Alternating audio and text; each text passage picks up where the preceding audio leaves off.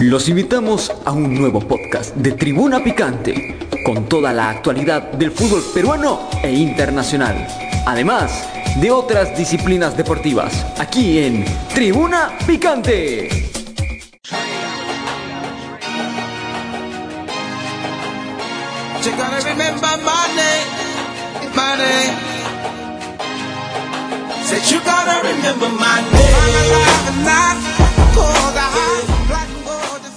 ¿Qué tal amigos de Tribuna Picante? Y después de mucho tiempo regresamos con un podcast de artes marciales mixta. Mi nombre es Guillermo Rojas y me acompaña mi compañero y partner, bueno, nos debemos una buena reunión después de mucho tiempo, Joseph Minaya. ¿Qué tal Joseph? A los tiempos, como se diría ahora, esta vez en serio. Hola Guillermo, ¿cómo estás? Ante todo, un gran saludo cordial a todos los oyentes.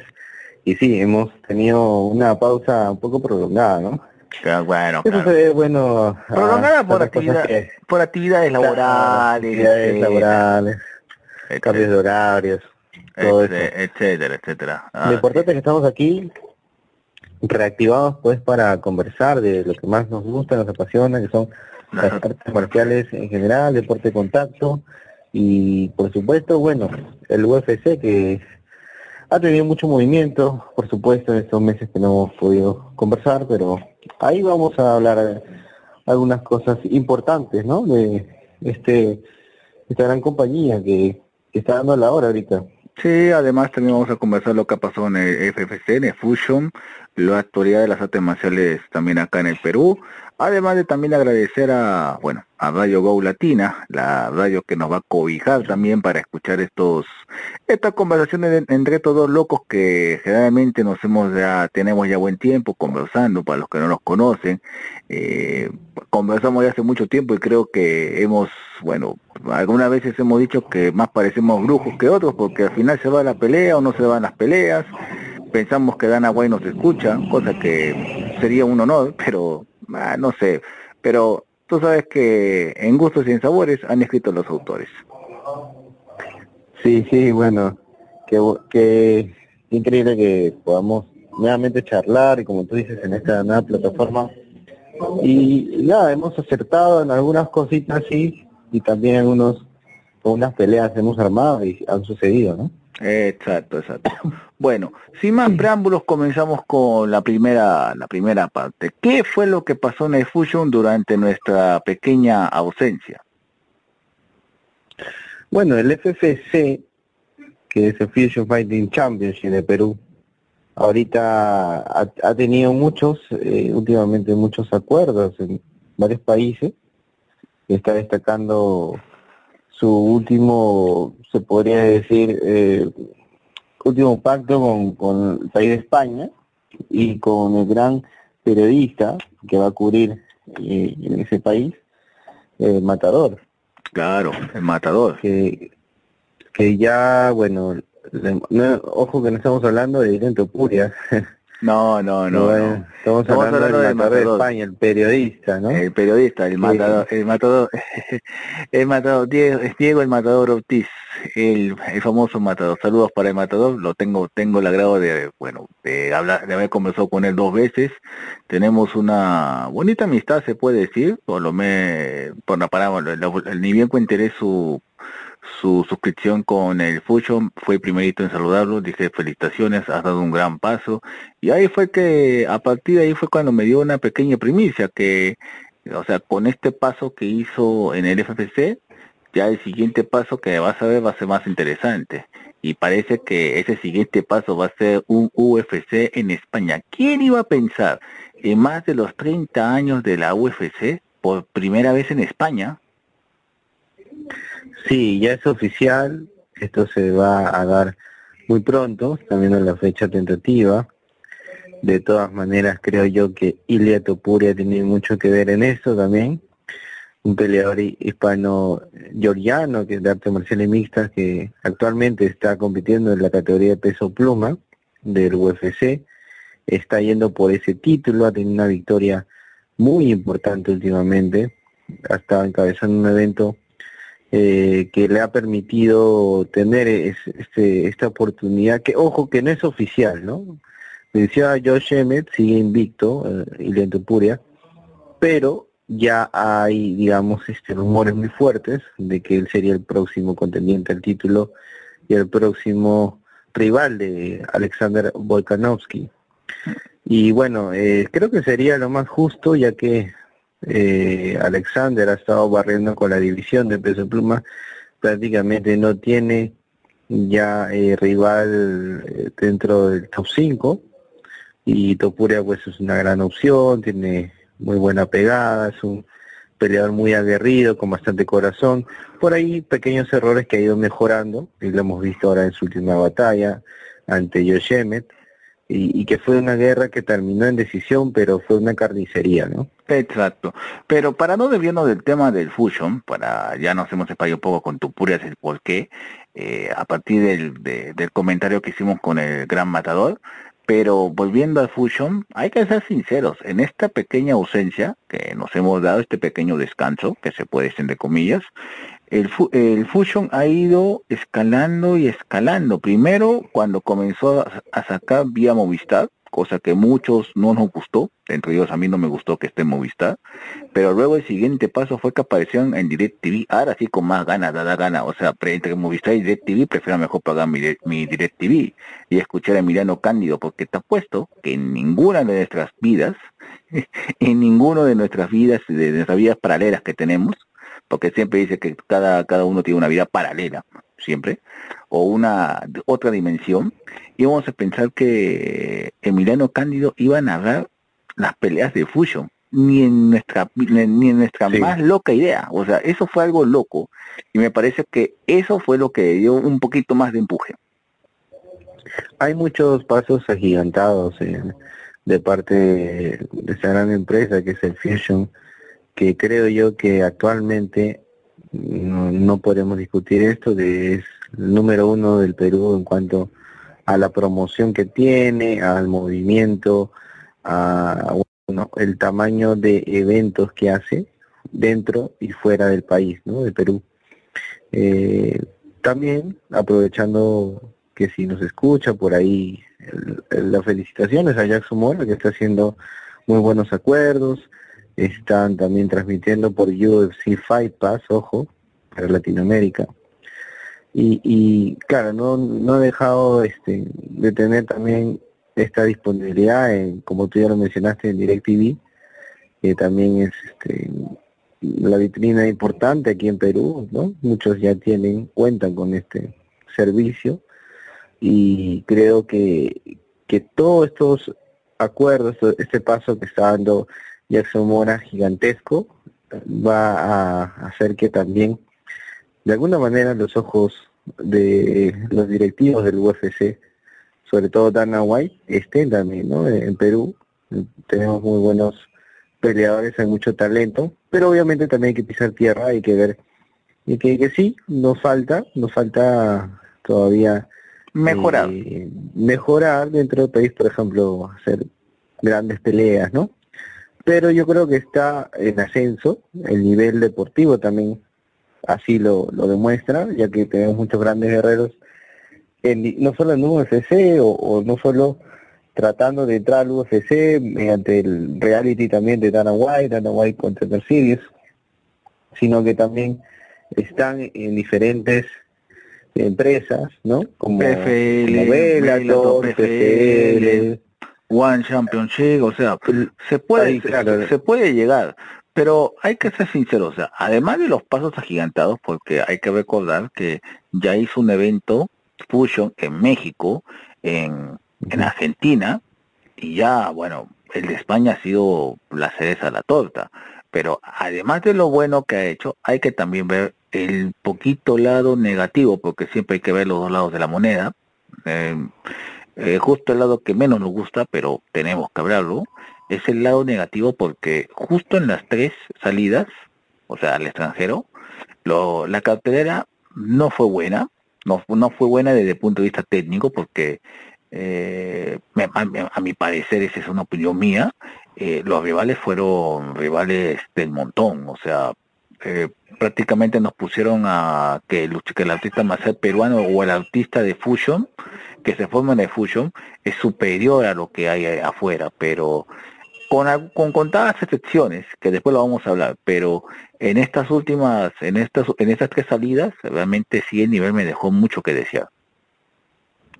Sí, claro, obviamente, como yo lo decía, también hay que pisar tierra en ciertos aspectos, pero eh, sí, si hablamos netamente de las peleas, de los matches que se dieron no, a nivel general del FCC, sí, todavía hay por mejorar bastante, ya que revisando también el récord y, y, bueno, viendo algunas de las peleas en vivo, sí se ve eh, todavía no falta de nivel, ¿no? Que obviamente estamos ya hablando comparativamente con otros países que son potencia, pero claro, no no no es tan justo la comparación, no es tan justa, pero también hay que, yo digo, por ejemplo, el caso de México, ¿no?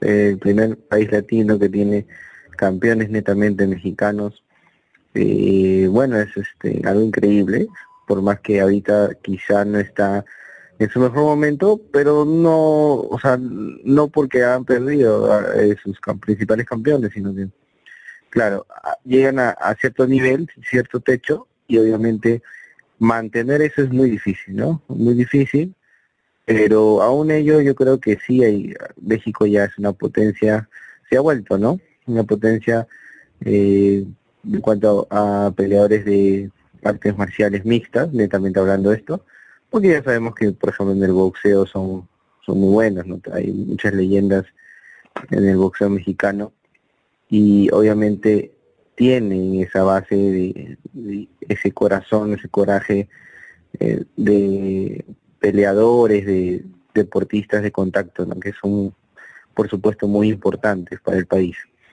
Pero ya yo creo que Perú está en una ola importante, está ascendiendo y hay que pues surfear esa ola, ¿no? Hay que tratar de, más que su, más seguir. Que, más que surfear la ola, yo sé creo que es tanto a nivel de región, porque no solamente Perú, sino que si vamos a los países, bueno, de habla, de habla castellana, exceptuando ahí a, eh, a Brasil, bueno, a Haití, o sea, y a los demás países como Trinidad y Tobago, las Guyana, Surinam, los demás que no hablan idioma español, y la islas del Caribe, también hay que, hay, hay que ser sinceros, o sea, vivimos muy eclipsados de, del mexicano, o sea, entre, o sea, el pasaporte pesa. O sea, al momento de hacer una, una pelea para cualquier empresa, entre poner a un mexicano o un peruano, obviamente que ya sabemos que el pasaporte también pesa. Claro, claro, obviamente eh, hay niveles, este, pero no siempre, por ejemplo, eh, es porque ya, digamos, un ejemplo, si el peleador es de Brasil ya es muy bueno, netamente por la nacionalidad no, o sea, sí estaba viendo ciertos récords de algunos peleadores que sí me, sorprendieron, que incluso estaban en negativo, o algunos eran debutantes con solo una o dos peleas, y obviamente eso también se ve al momento del performance de algunas peleas. Pero ojo que no es con todos, ¿no? Hay, hay muy buenas hay batallas, hay, contadas hay grandes peleadores, ¿no? Por ejemplo, ahora que va a pelear Martín Molinero por un título, tengo entendido, de peso pluma, creo yo. Y así como él, han salido muchos recientemente. Por ejemplo, está eh, este peleador que, que está en los pesos ligeros, que le dicen Goku. Entonces no recuerdo el nombre, pero me, me acuerdo. Eh, no, no, no, es este... Ahorita me voy a acordar, es un peleador alto que, siempre lo sigo, pero ahorita por, por tantos nombres en la cabeza. Sí, por ejemplo, está él, está eh, ah, John Top, John, Top, perdón, como olvidarlo. Eh, está, eh, como le digo, Molineo, actualmente que va a pelear. Ha salido muchos muchos también peleadores de Ecuador, campeones de Ecuador, Ecuador que últimamente se fue a, combate global y, bueno, intentando tratar de llevarse el título, pero yo sé que él va a seguir, no lo conozco y es un peleador que, que, sí muy bueno, con un gran récord también. Y así tenemos muchos casos, también peleadores ecuatorianos que han salido del, del. Por ejemplo, el Chito Vera, o sea, el fenómeno Chito Vera, que todos vemos en UFC, se inició acá. O sea, para los que no, bueno, son, no claro, dentro de estos circuitos, Marlon, ¿no? Marlon, de Chito Vera, obviamente que era, bueno, tenía menos tatuajes de los que tiene ahora, no parecía un, no parecía un Mara. mucho más joven. Mucho más joven, pues, no, parecía un Mara, era más joven y me parece que hasta tenía más, o sea, me parece que tenía más cuerpo porque ha, ha, hecho un cambio total de su cuerpo que, bueno, ahora sí es de su categoría, pero igual, porque yo me acuerdo que los primeros Fusion, cuando pasaron los videos, dije, ah, él era, porque, sabes, más o menos, haciendo la comparación, parecía una especie de un Robert Whittaker, pero ecuatoriano, pero con el paso del tiempo fue evolucionando y fue bajando de categoría, porque era más grueso, era más, era más grueso y más eh, tenía era más enchapado, como se puede decir técnicamente, Marlon Chitavera cuando peleaba acá en, Perú, pero bueno, con el paso del tiempo y bueno, ya cambió de categoría todo, pero comenzó acá. Claro, eh, grandes peleadores también, Johnny Walker, si no me equivoco, también estuvo. Johnny eh, Walker, o sea, que nadie, o sea, cuando tú me dijiste en la, en, la, en, la, mañana, cuando estábamos hablando así, planificando acá la conversación, yo me quedé, Johnny Walker, tuve, me puse a buscar, hice mi tarea, y yo dije, tiene razón, estuvo acá Johnny Walker, o sea, ¿quién iba a pensar que Johnny Walker, o sea, Johnny Walker, después estaba el argentino, el que, bueno, prácticamente arrasó ah, Esteban Ribovich. Esteban Ribovich, que, prácticamente sí, arrasó, o sea, Sí, acá, acá arrasó, no, acá arrasó en no, claro, su carrera la hizo acá, o sea, bueno, la parte, digamos, más importante antes del UFC, obviamente, la hizo acá en, Perú, ¿no? Sí. Y en el FCC fue campeón por mucho tiempo, eh, y, y ojo que venció a los mejores de Perú, bueno, no a todos, porque obviamente hay nombres que, que faltan, porque hay también eh, peleadores que perdón, perdón, la tos. Peleadores que, que no compiten eh, dentro de, del FMC. Claro. Pero igual, ¿no? Este y Ribovich es un, es un gran peleador. Ojo, y ojo que es un buen prospecto, ojo, es un buen prospecto para, para la UFC porque cuando lo vi pelear en la UFC dije, Ribovich, wow, a ver, vamos a ver, porque hay que ser sinceros, a Argentina no le ha ido muy bien a Marcelo Mitas en los últimos años, pero o sea, después de... Sí, pero de, está, como que en, ese renacimiento. Hace poco en este UFC Final tuvieron dos, dos peleadores que ganaron, ¿no? Sus peleas. Pero igual creo que, que eh, para lo que estaba, ¿no? O sea, hablamos para lo que estaba, porque ellos estaban en una subida increíble.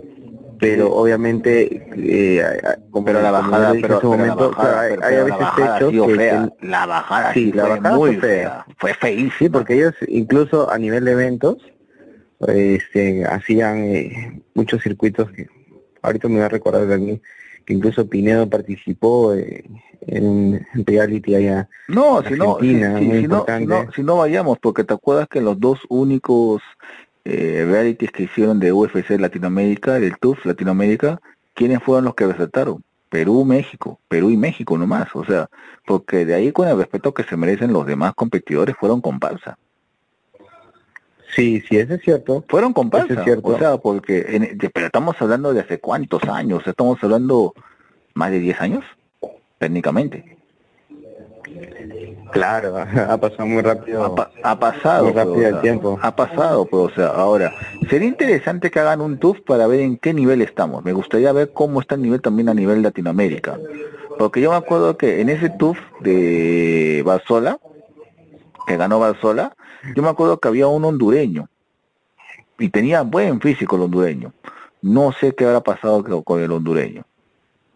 Había muchos, ¿no? Estaba Horacio Gutiérrez también. Horacio Gutiérrez. México, Que, que no, no, no paraba, sigue siendo su carrera de MMA y está muy activo el hombre. Por ahí más adelante quizá eh, pide la, la revancha, la venganza, ¿no?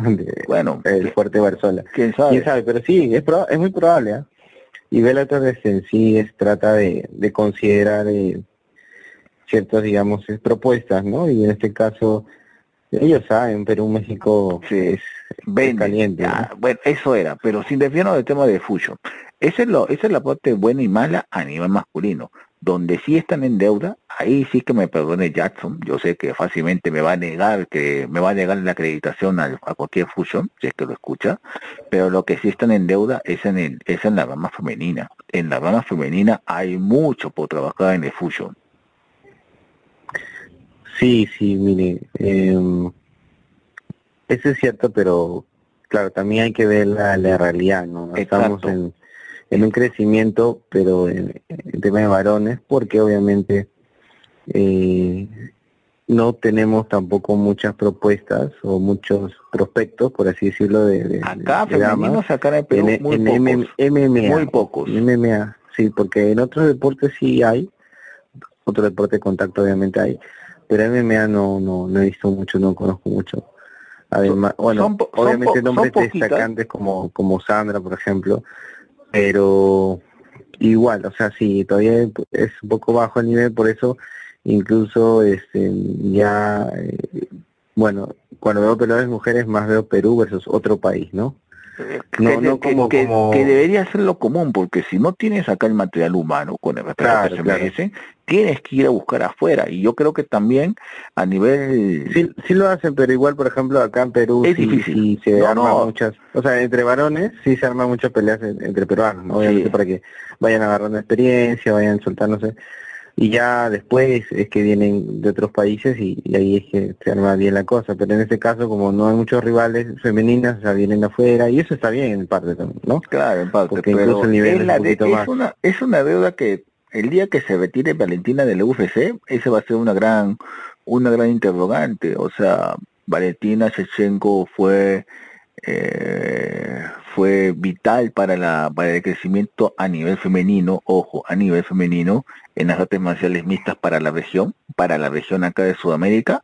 Esa va a ser una, esa va a ser una de las evaluaciones que vamos a tener que ver cuando Valentina decida decir hasta aquí no más, cuando decida. Pero sin desviarnos de Fusion, esa es la, esa para mí la gran deuda que, que tiene. Me parece que ahora sí, con todos estos grandes avances, me parece que ahora deberían darse un poquito más de tiempo para seguir promoviendo o buscar o buscar nuevos prospectos pues si no lo tienes en Perú tienes que irte afuera a buscarlo no nos queda de otra para generar por lo menos una división eh, femenina muy interesante y tampoco no termine estancada como la que está ahorita en el UFC porque más parece que Fusion tuviera más la impronta del UFC que de otra empresa otra gran empresa de MMA a nivel mundial Claro, ya, eh, bueno, entrando al tema de UFC en mujeres, sí ha evolucionado mucho, ahorita está muy también picante cómo se han estado moviendo la- las posiciones, el ranking, sobre todo, sobre todo este, ahora último, ¿no? Que he visto, como te digo, aparte de, de Argentina, también peleadoras mexicanas que están en ascenso, ¿no? y que están pidiendo una oportunidad ahora. O sea, hay que ser sinceros, la retirada de Amanda Nunes ha sido beneficioso, o sea, cerramos una, cerramos una etapa en donde Amanda prácticamente dominó, pero también abrimos una nueva brecha donde hay, están apareciendo más artistas marciales mujeres que están reclamando un lugar, hasta inclusive se están ofreciendo que por favor, yo tengo, o sea, que te habla una mexicana que ya está pidiendo que a- enfrentarse a, a Peña. Sí, o sea, eh, si ya nos enfocamos netamente en peleadoras femeninas de UFC, ahorita hay muchas que están ascendiendo y, por ejemplo, en el caso de, de la división de Valentina, que ojo, que ella no es la actual campeona, también hay que recordar que la actual campeona es la mexicana Alexa Grasso. Sin embargo, eh, ya se ha pactado la revancha, ya vamos a ver qué, qué sucede. Esto es muy importante para, sobre todo para Valentina que No, no, no, no, Eh, no, no, no. Ahí sí tengo que un poquito discrepar. Para mí la pelea es para ambas importante. Una para Valentina para recuperar no sabes en, o sea, sabes en qué punto es importante cuál para punto? Valentina A ver, ¿en porque A pongo el peso porque yo siento que si pierde Hasta pierde nomás. más que su oportunidad. No, no creo que hasta aquí nomás, porque o sea, sería sería muy loco lanzarla ya al retiro. Es una gran, gran peleadora que, uff, Que todavía tiene para dar. no, tiene todavía, sino que me refiero a que, claro, hay ciertos nervios y, y te recuerdo que, por ejemplo, en su anterior pelea, que fue ante una brasileña, si no, me, si no mal recuerdo, Taylor Santos, no le fue tan bien. Incluso, yo te acuerdas que, que en ese tiempo sí pudimos analizar esa pelea. Sí, sí. Yo te dije, para mí no ganó claramente Valentina, ¿no? No, no. Porque Taylor Santos sí la tenía... Eh, nada Previamente sometida en el suelo, o sea, no, no podía hacer mucho. A pesar de que, claro, no se concretaron las llaves, las propuestas que hizo la brasileña, pero igual, o sea, Valentina está ahí en el suelo, sin hacer, sin poder hacer mucho. Hubieron transiciones, hubieron por ahí el gran tampón, pero para mí el dominio fue absoluto de, de la brasileña.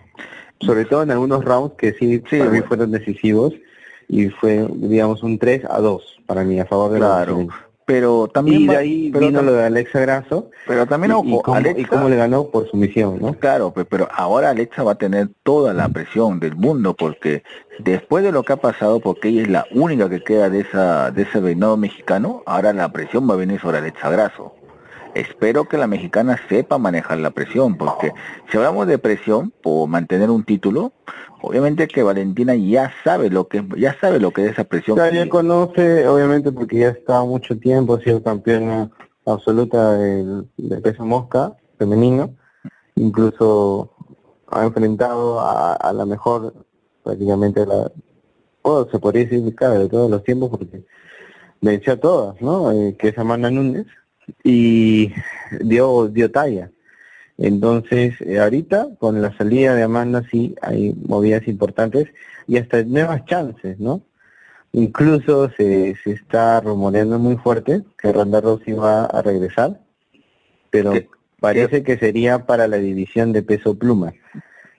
ojo que, que esa división lamentablemente no, no tuvo mucho movimiento después de la salida de Chris Cyborg, ¿no? Porque recordemos que Amanda también le gana a Chris Cyborg y esa división más que nada se creó por por ella, por esta peleadora brasileña que era muy imponente, ¿no? Un, volumen eh, increíble para, para, bueno, para, para el tamaño que tiene y para también eh, eh, ser peleadora MMA, ojo, porque obviamente puede haber cualquier chica que puede tener ese volumen, pero estamos hablando obviamente de MMA y, no era como que normal, incluso se veía más grande que Amanda, ¿no? Claro, pero ojo, pero ojo, hay que ser sinceros que ahora sí se ha movido mucho más interesante, aunque obviamente más en la categoría de mosca que en la de pluma, por eso que en, en, pluma en pluma había un vacío, porque recuerda que, que Amanda era doble campeona. Sí. Era campeona en pluma y gallo. Entonces gallo y pluma ahorita están sin campeona. Hay título vacante. Eh, hace poco, bueno, ha perdido Holly Holm, de también una peleadora brasileña. Holly Holm también cuenta una mujer de, mil batallas ya con... Sí, ya de, mil batallas. Una edad muy avanzada y me parece que ya es momento ya de decir, bueno, momento de descansar, pues, se puede decir, porque ya dices todo, flaca, ya dices todo, Holly Holm. Y encima porque sí. es famosa también cuando fue la fue la primera fue la primera que venció pues que venció a Ronda claro pero ahora que perdió en este UFC Final ante Mayra Bueno, eh, sí pues este no sabría mm, o sea no sabríamos decir, no sabría decir si, va a terminar su carrera porque aunque ojo, físicamente está intacta. Cuando yo vi esa pelea 41 físicamente está todavía intacta. Puede dar un poco 41 más. años ¿Sabes a qué le ve muy bien? ¿Sabes a qué me hizo recordar mucho? A Bandy Natural Couture. Al estilo, o sea, el estilo de ah, cuidar el físico. Porque hay que ser sincero, porque eh, Randy Couture, el Natural Couture, eh, era uno de los pocos artistas marciales que llegó al longevo, pero que no llegó dando pena. Es más o menos como Arlovsky. Otro también. O como Romero, que está también activo. Activo. Claro, ya no está en UFC, pero igual, ¿no? Igual está eh, proponiendo por lo menos. Sí, o sea, yo creo que Holly Holm, a pesar de su última derrota, claro, más que nada es por la edad, ¿no? Pero no, no es que haya tampoco tenido un tan mal desenvolvimiento en el UFC, ¿no? Ha derrotado a muchas grandes peleadoras y como tú dices, venció a Ronda Rousey con tremenda patada a la cabeza en ese UFC 193. Increíble, ¿no? Porque parecía indestructible Ronda y, y fue este Holly la, la que le vence, ¿no? Y se convierte, o sea, sí logró ser campeona de peso gallo femenino. Incluso ahora poco venció eh, a Irene Aldana, esta peleadora mexicana que también es una gran promesa, ¿no? Y que muchos esperan que, que también se convierte en campeón algún día. Entonces yo creo que sí, Holly podría seguir, pero hay un factor que es la edad, ¿no? Y la edad sí, este, obviamente nos juega en contra, sobre todo en este deporte, pues de MMA, que no es tan fácil y, bueno, ya veremos, ya veremos qué, qué sucede. Eh, los mejores deseos igual a Holly para que pueda regresar pronto y si no fuera así yo creo que, que no tendría mucho que demostrar ya que ha sido una gran peleadora, ¿no? Sí, vamos a ver. Y bueno, Joseph, te invito a la primera pausa publicitaria después de mucho tiempo para versar con la segunda parte de Pocas Picantes, que ahí vamos a meternos ya de lleno a la rama, a la rama masculina, donde vamos a hablar de todo y lo que nos lo que lo que lo que lo que nos ha quedado en este tiempo de descanso. Regresamos a breve después de esta pauta publicitaria. Hola Fierita, ¿cómo estás? Soy la Pepa Valdesari y estoy aquí para decirte de que hoy, en esta época de pandemia y demás, apareció algo realmente espectacular, que no debe faltar en tu mesa nunca. Yo cada vez que voy de compras, lo primero que hago es pasar por caja y pagar el fino pez. Realmente espectacular. Tiene omega 3, tiene todo lo que tu organismo necesita, así que tiene que estar siempre en tu mesa, fierita. Filopez.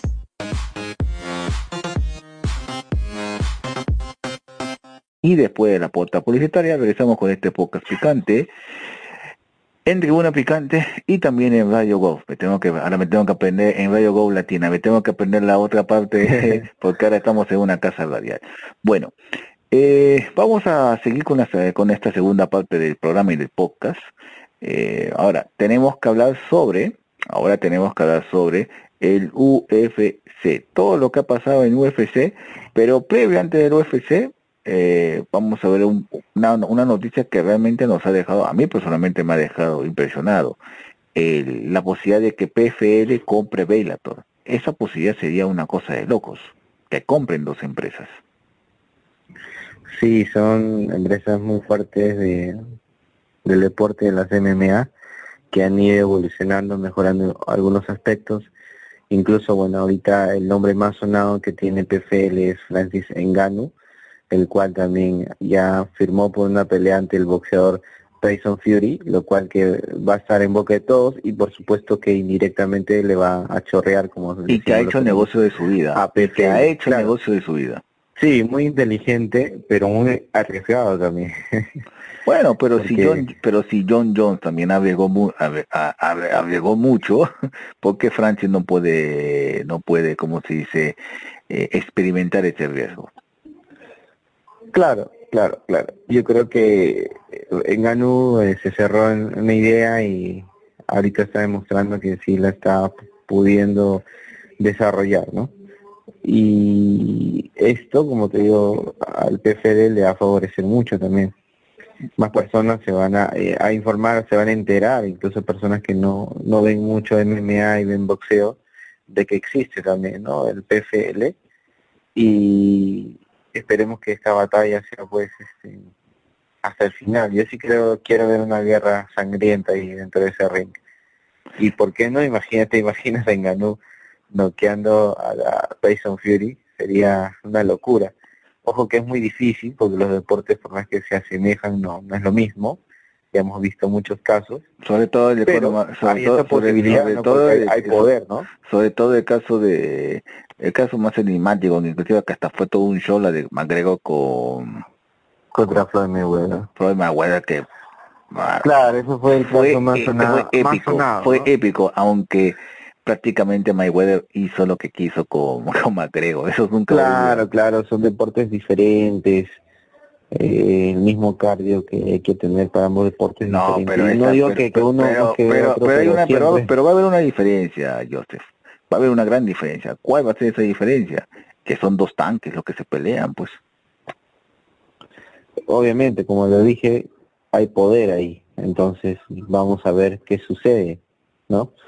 Y, de hecho que ya todo el público está ahí comentando, está detrás. Este, Pero sin desviarnos del tema, sin, del tema de, de, Tyson Fury y, en Ganú, hay que recordar esto de PFL, ¿por qué? Porque si, si se da esa compra, creo que ya habría motivo para hacer un evento en el cual se peleen, se peleen por los campeones de cada fe, de, de, de cada empresa y que se haga un título unificado. Podría ser eso. Claro, obviamente es lo que, que habrá, ¿no? Yo creo que sí sucederá eso. Y ojo que eso vendería, eso vendería mucho, sobre todo para, para ver cómo era el nivel y por lo menos así, bueno, podría satisfacer uno de los sueños, o como dicen en, en Estados Unidos, un sueño guajiro, como dicen los mexicanos, sueño guajiro, de una pelea entre UFC con, con Bellator, con, Bellator, con que prácticamente eso lo veo imposible, pero yo creo que si PFL y Vela tocó, se, eh, se hace la compra, yo creo que sí se puede ver. Y ojo que hay un antecedente, y el antecedente más cercano es lo que pasó hace 20 años en lo que era la lucha libre de entretenimiento, que por más que digan que no es real, etcétera, pero a todos nos gustó esa famosa pelea entre marcas entre en la en ese que era la WWF, ahora la WWE versus la WCW y la ECW. O sea, fue impresionante. O sea, hay que hacer la cantidad de pay per que se vendió, la cantidad de entradas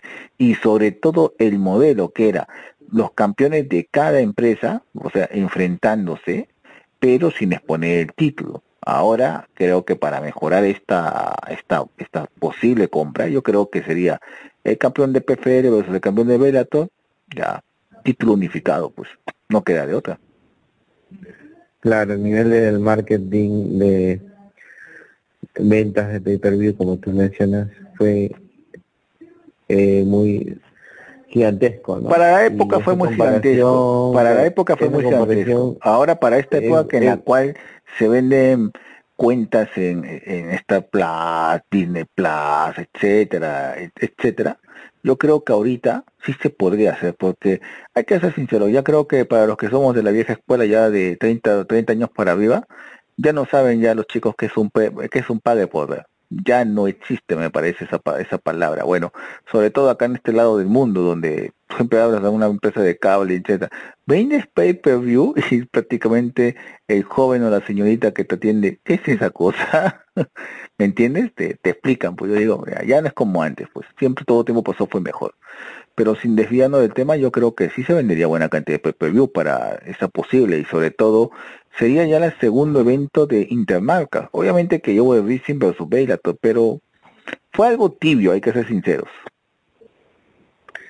Sí, eh, creo que fue Rising versus este, One Championship. One Championship, claro, One Championship, pero fue algo tibio.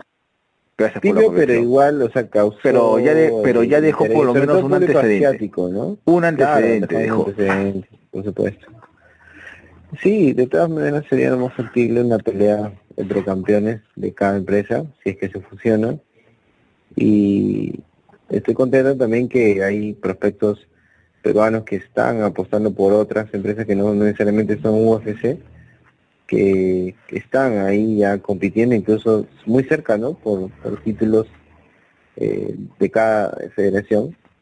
Por ejemplo, ahora Jesús Pinedo está en esa búsqueda, ¿no? Para ser campeón de peso pluma de PFL, le está yendo muy bien y ha tenido dos grandes batallas. Una la perdió, pero eh, fue casi un robo, ¿no? Porque él estuvo dominando esa pelea y ahora en la última tuvo la victoria y, de todas maneras ya está eh, dentro de la posibilidad de que pueda ser campeón. Yo creo que sí lo va a lograr. Tiene muchas peleas, ojo Jesús Pinedo, profesionales en MMA, y también tuvo un paso por UFC tibio, pero tuvo ya esa experiencia, ¿no? Esa experiencia de peso, ¿no? Entonces, ahí hay una posibilidad, ahora como muchos saben también Fuerte Barzola está eh, compitiendo en Bellator, eh, ha tenido también sus derrotas, pero no, no fueron ante cualquiera, ¿no? Fueron ante si me equivoco, ante un peleador ruso. Hay que ser sincero, porque por lo menos, o sea, Basola ya pasó ya por lo menos, siempre pasa la primera ronda, y siempre la segunda ronda como que... Ah, no, sí, da batalla, ¿no? o sea, da batalla, o sea, no es un no es un artista marcial que es para llenar, como se dice técnicamente, como dice vulgarmente, para llenar, para, llenar, pero es peligroso, es peligroso. Exacto, exacto. Pero hay que y que todavía puede puede ser mucho, ¿no? Ya depende de él, depende eso, lo que, eso es lo que yo voy, o sea, para la edad que tiene Barzola, todavía no se le va ese instinto de, de, de sangre o de, o de gloria, o sea, de hambre de gloria toda. O sea, para la edad que tiene Barzola, realmente es respetadísimo muy respetado lo que se hace Basura y sobre todo más que no es que tampoco puedo porque hay que ser sinceros el el, el, el pasaporte pesa mucho en este deporte de contacto pesa mucho ese ese ese y para ser peruano es bueno después de Tony de Sousa yo creo que Basola es el bueno es el bueno tampoco voy a dejar de lado a Babadum a Babadum Palomino tampoco no lo voy a dejar en su época cuando era artista machado la que ya es de BKFC, pero pero campeón, pero campeón, y sigue defendiendo su y título y a pesar de esa edad doble título, pero pero sin desviarlo, pero sin yo creo que Barzola ya está al mismo nivel que Tony de Sousa, o sea, con el Sí, ha ganado muchos peleadores de, de, nombre, también hace poco venció a Eric El Goyito Pérez, una leyenda de las MMA mexicanas, ¿no? Porque fue uno de los pioneros más que pionero, fue uno de los que se ganó un nombre en UFC y, y que todos los recuerdan sobre todo por, la máscara que usaba, ¿no? Eh, claro, y sobre todo que era de la vieja escuela, o sea, en la vieja escuela donde... Claro, la vieja escuela cuando tú sabes que, pucha, era más difícil y, y sobre todo en esa época era el UFC donde eh, intercambian golpes en, claro. en medio del octavo, ¿no?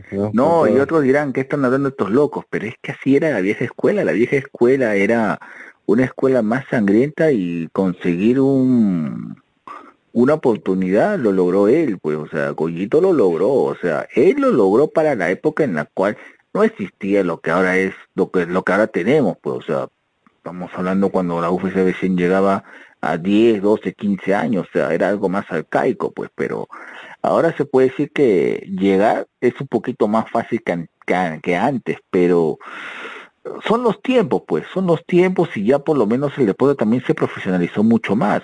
Hay que ser muy sinceros, también eso de la profesionalización y la masificación de, de este deporte ha hecho que por lo menos la gente ya lo vea un poco más. Exacto.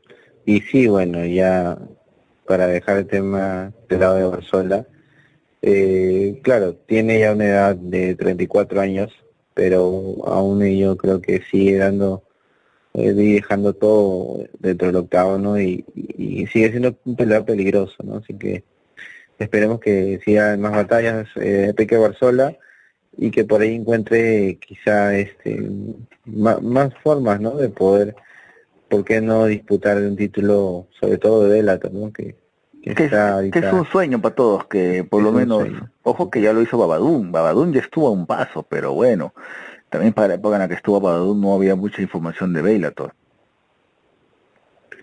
Sí, Babún Palomino se la buscó también. Eh, y cómo no olvidar esa pelea ante Justin Gachi que, que pudo tener también en su momento en MMA. No le ganó, pero sí se llevó una gran experiencia y ahora pues es un campeón indiscutible de BKFC. Y encima doble campeón. Así es doble campeón, pero bueno, ahora vámonos a la, dejando ya este pequeño, este pequeño tema, vámonos ahora a lo que pasó en UFC. Decepción para mí esa pelea que supuestamente lo, o sea, que lo anunciaron, pero que después por lesión eh, se dejó, se dejó de lado la pelea entre, bueno, dos, dos grandes como iba a ser de, de Chito Vera contra Ken Vicejudo. Sí, bueno, eh, si no, fuese, no fuese por esa lesión, yo te aseguro, yo sé que hubiese sido un peleón de aquello, o sea, dos De todas maneras que hubiera sido un peleón, y eran dos estilos distintos, o sea, iba a ser wow, o sea, la vieja escuela que Henry Sejudo. Íbamos con derrotas, ¿no? Y necesitaban como sea. Pero, pero, pero, ojo, pero la de Sejudo yo sigo insistiendo que para mí Sejudo sí dejó todo, o sea, no, no, no sé, pues, o sea, lo que al Jamil Sterling al final le sacó el dedo medio, pero estuvo un paso Sejudo, pero bueno, también el tiempo de inactividad le pasó factura a Sejudo. Claro, claro. De todas maneras, el, ya lo hemos dicho muchas veces, y lo reafirmo, eh, la categoría de peso gallo del UFC está bien picante, o sea, hacer una pelea eh, con cualquier con los 15, con los 15, con los 15, con los 15 cualquiera, vas es a tener increíble, o sea, es imperdible, ¿no?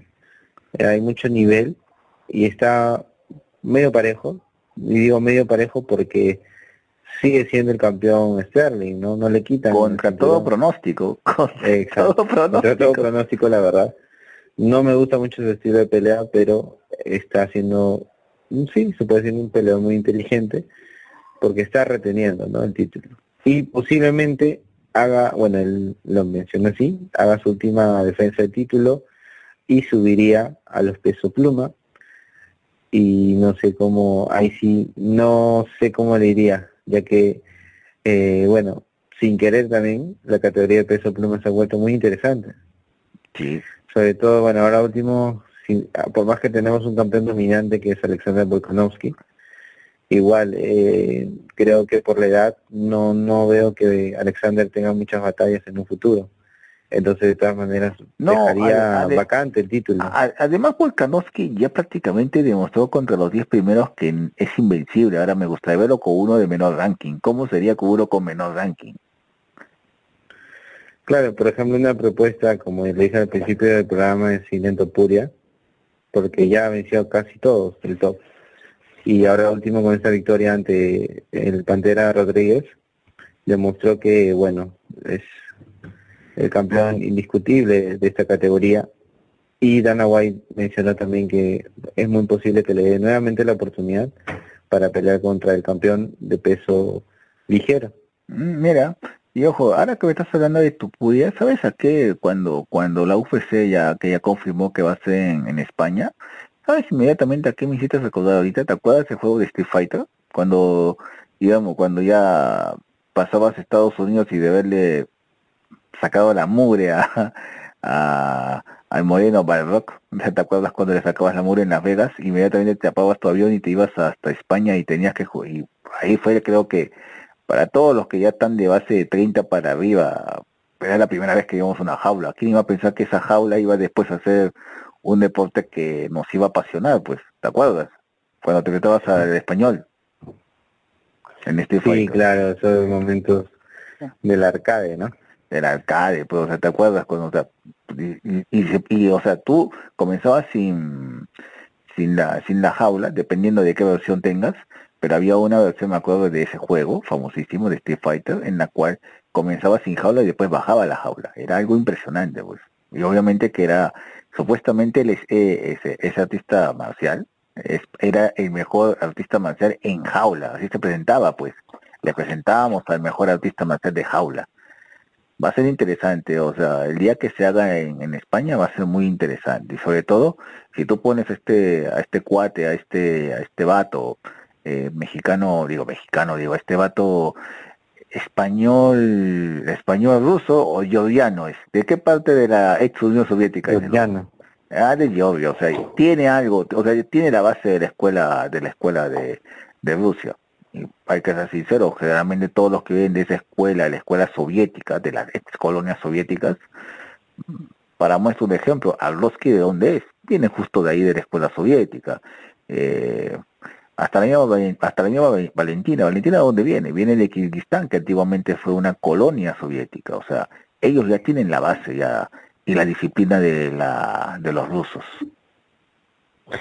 Sí, o sea, se nota, ¿no? Que hay las raíces que tienen algo en común y es que son peleadores muy peligrosos e inteligentes y fríos, ¿no? Y Topuria no es, no es una excepción, es un peleador muy completo, lo está demostrando, tiene muchas armas en el suelo y una pelea de pie impresionante, sobre todo un poder de knockout muy considerable para la categoría de peso pluma.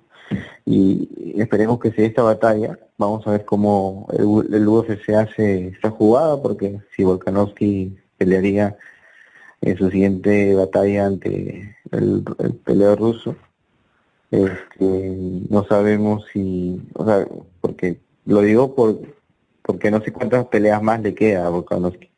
Exacto. O sea, vamos a ver, no sé vamos si a ver, ojo, aunque, oh, o sea, te imaginas yo creo que puede ser eso, de primero con Makachev, y si Makachev no logra te, quitarle el título, ahí recién puedes hacer entrar al otro gallo, pues, al otro, al otro, al otro ruso, pues. Y ojo que también podría ser que le gana a Makachev y se retira. también puede ser. muy loco también. No, pero pero pero, pero, sin, pero, pero, sin querer querido ya puedes generar un, un título un título un título bueno dejaría dos huecos. Claro.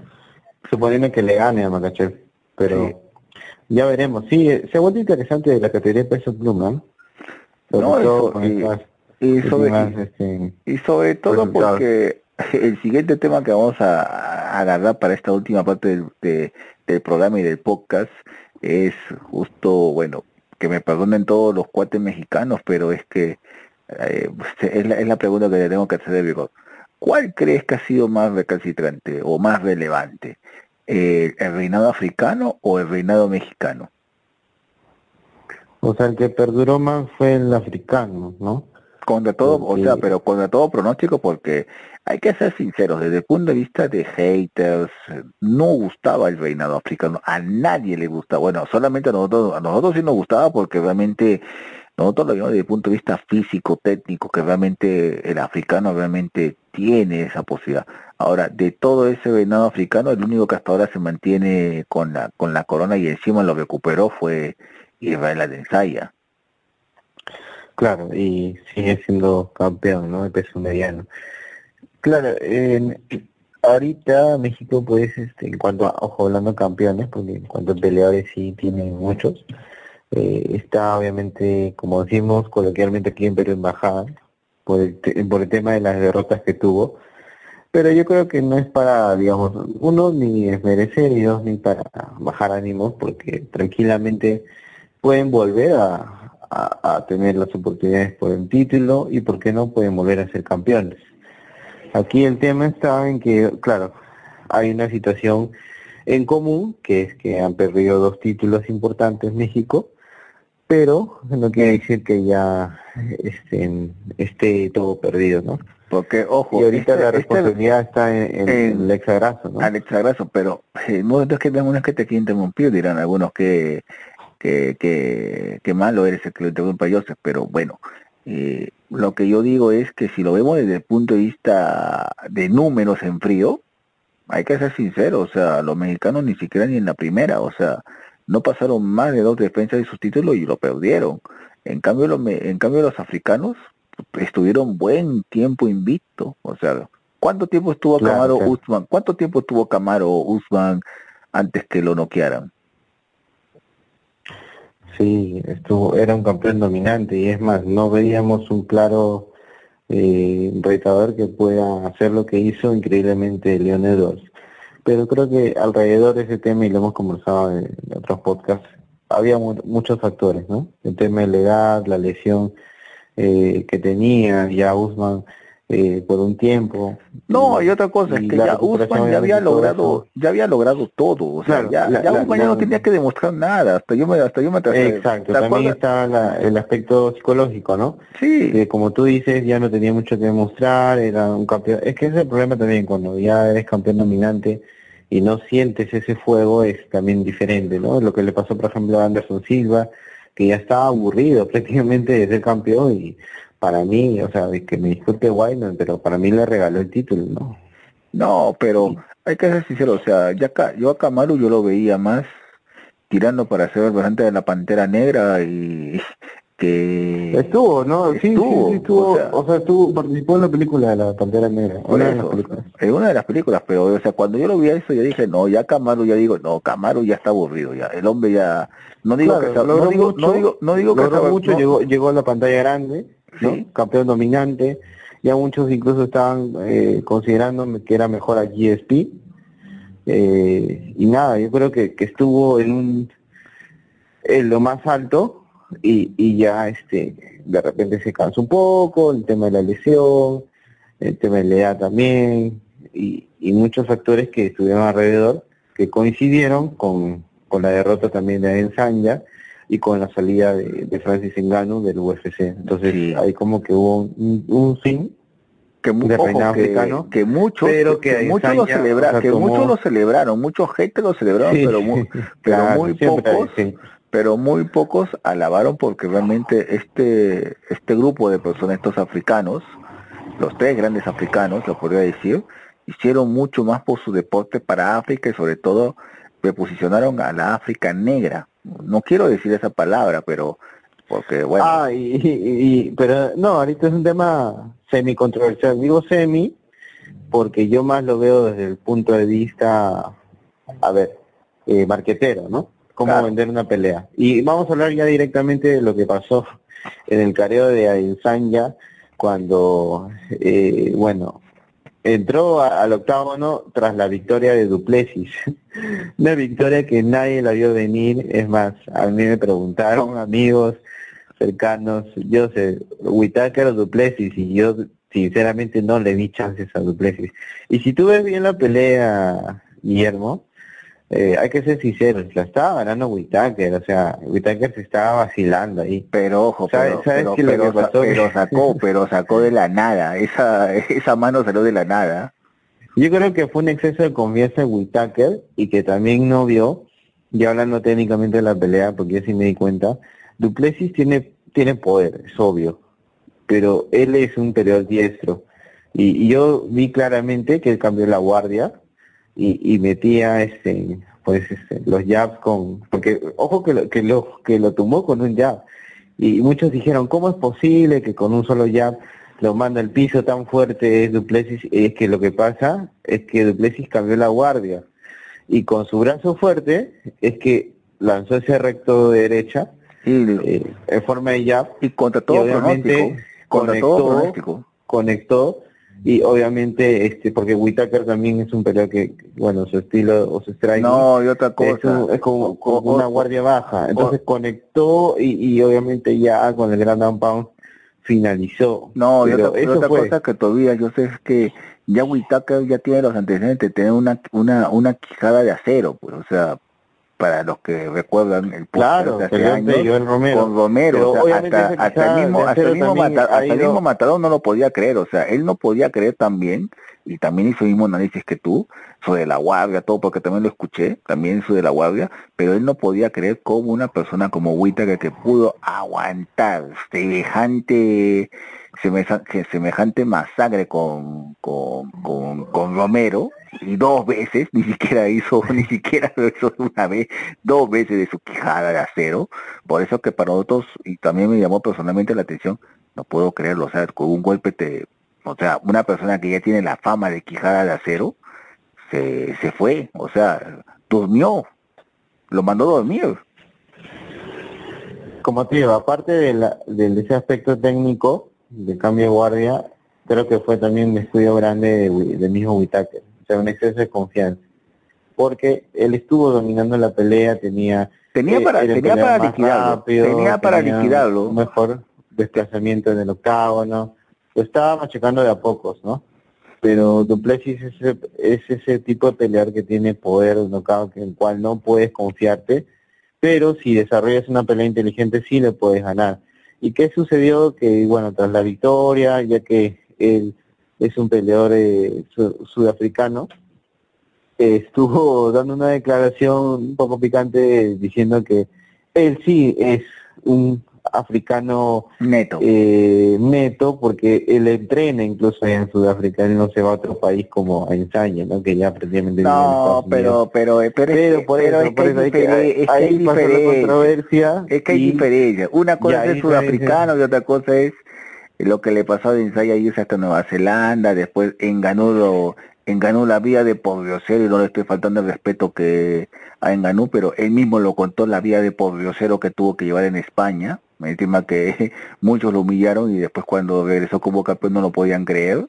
Y el otro es también Usman, Usman que tuvo que olvidarse de Nigeria y comenzar desde cero también en Estados Unidos, pues o sea, Claro, ha generado controversia. Pero, pero, o sea, hubo la controversia porque Ensaña subió al octavo, encaró a, a Duplessis y le dijo, este, ah, tú eres un verdadero africano, eh, y bueno, en inglés le dijo, eh, what's up, nigga? o sea, eh, eh, ¿qué hay negro? ¿Qué hay negro? ¿O qué hablas? ¿No? ¿Cómo, cómo lo traduciría que está en español?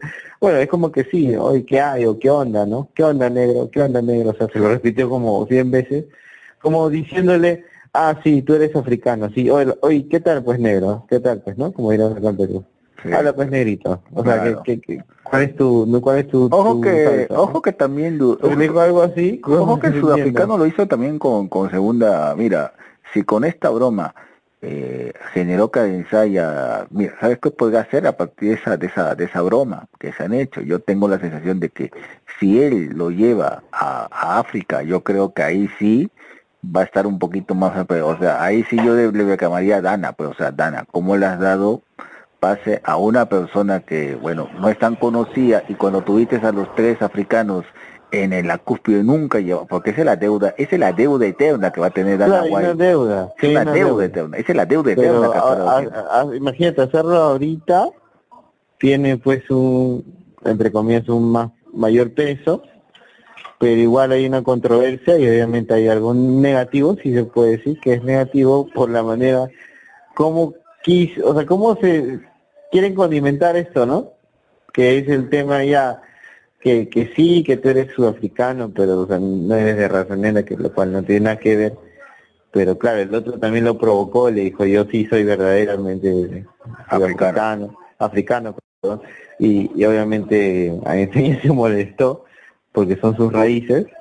Este, pero nada, o sea, es, de que la pelea está condimentada, está. Pero igual hay una controversia porque tú sabes que este tema ya en la actualidad es un tema delicado, incluso ya en nuestro país ya eh, se toca con pinzas, y como debe de ser, ¿no? Como debe de ser porque el color de piel de una persona no tiene nada que ver, pero, pero sí creo yo que obviamente no es la manera. No es la manera, ¿no? No es, no es, la, no es, la, no es la manera, no es la manera, no es la manera. Ahora, hay que, ya, llegando al epílogo y agradeciéndote tu ya te, agradeciéndote la, el podcast y el programa también, a ver, vamos a tener que, bueno, te dejo las, te, te dejo, te dejo la, te dejo el fondo de pan, el fondo que hay al fondo, ese fondo de sonido que está muy interesante, parece que hay una pelea de gatos, pero bueno. Eh, ah, sí, eh, nada. Sí, sí. que están ahí. Sí, sí, sí, está bonito. Estamos, estamos hablando de arte más elementos y, y, tenemos como fondo. Pero 15, bueno, ese ya es, eh, bueno, cuando le meten alto chocolate. No, bueno, han chocado sí, un carro sí, chocó sí. Ya, es, es costumbre, costumbre de la Avenida Brasil. No se preocupen, la Avenida Brasil. Es una avenida recitada acá en Lima. Bueno, pero bueno, ya llegando al epílogo de, de este podcast y este programa, tus últimos acápites, Joseph, y invita a todo esta legión de podcasters, o sea, o, que nos escuchen en el podcast y también en este programa el Radio Go Latino, eh, a, que, a que se metan al grupo UFC Yacucho, que también consuman los productos de UFC Stores. Sí, muchas gracias Guillermo por el pase. Creo que hemos hablado muchos temas interesantes.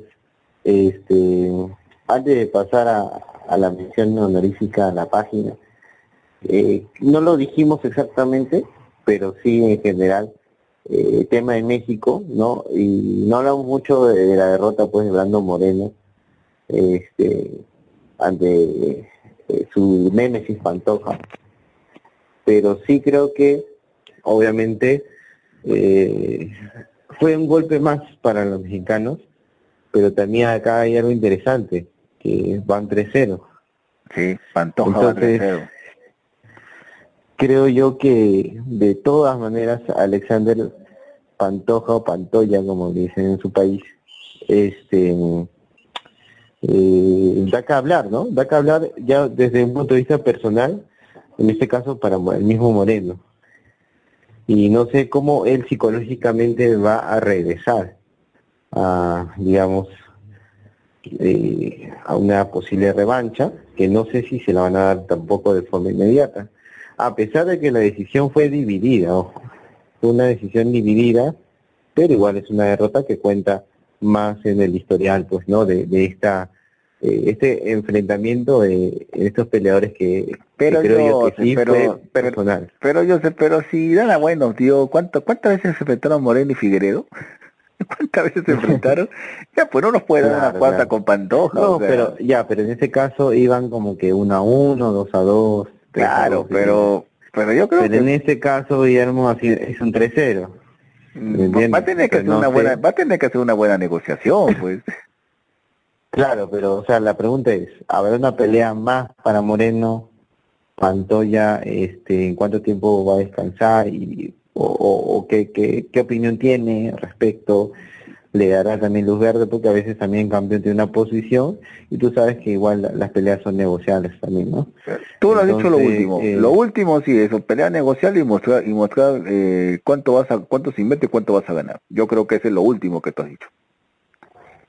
Pero qué bueno que la división de peso mosca de varones esté eh, más interesante y, y, que esté generando pues este esta emoción eh, no solo a nivel deportivo sino en todos los fanáticos que siguen también el UFC y de todas maneras que esperamos que, que Brando Moreno vuelva por supuesto con el cinturón es un peleador eh, latino importante y creo que el primer campeón mexicano si no me equivoco dentro del UFC y, y, nada, ya veremos cómo sea su siguiente movimiento. Vamos a ver, vamos a ver.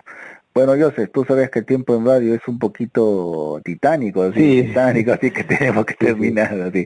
Tus últimos acá terminamos, terminamos, pero pero ya con toda esta información esperamos que a los siguientes les haya gustado la conversación. De todas maneras, estamos poniéndonos en sintonía y creo yo que vamos a hacerlo mucho más interesante en el próximo programa. Gracias una vez más, Guillermo, por la invitación. Invito a todo el mundo que siga uniéndose al grupo UFC Ayacucho y que no olviden que contamos con nuestra tienda online UFC Ayacucho Store, en la cual hacemos envíos a todo el Perú y delivery en la ciudad de Lima por ahora. Bueno, yo. Y bueno, para todos nuestros seguidores, bueno, el programa va a estar disponible en Radio Bob Latino, ahí lo pueden, ahí tienen, ahí dense su búsqueda en el Google, Radio Bob Latino, y también va a estar disponible también en nuestras cuentas de todas nuestras cuentas de podcast habilitados como iVoox, Anchor y Spotify. Muchas gracias y nos estamos viendo la siguiente semana. Hasta, bueno, hasta el siguiente, hasta el siguiente programa, Joseph. Estamos en comunicación. Hasta luego, amigos. Nos estamos viendo. Bye bye. You gotta remember my name, my name. Said you gotta remember my name.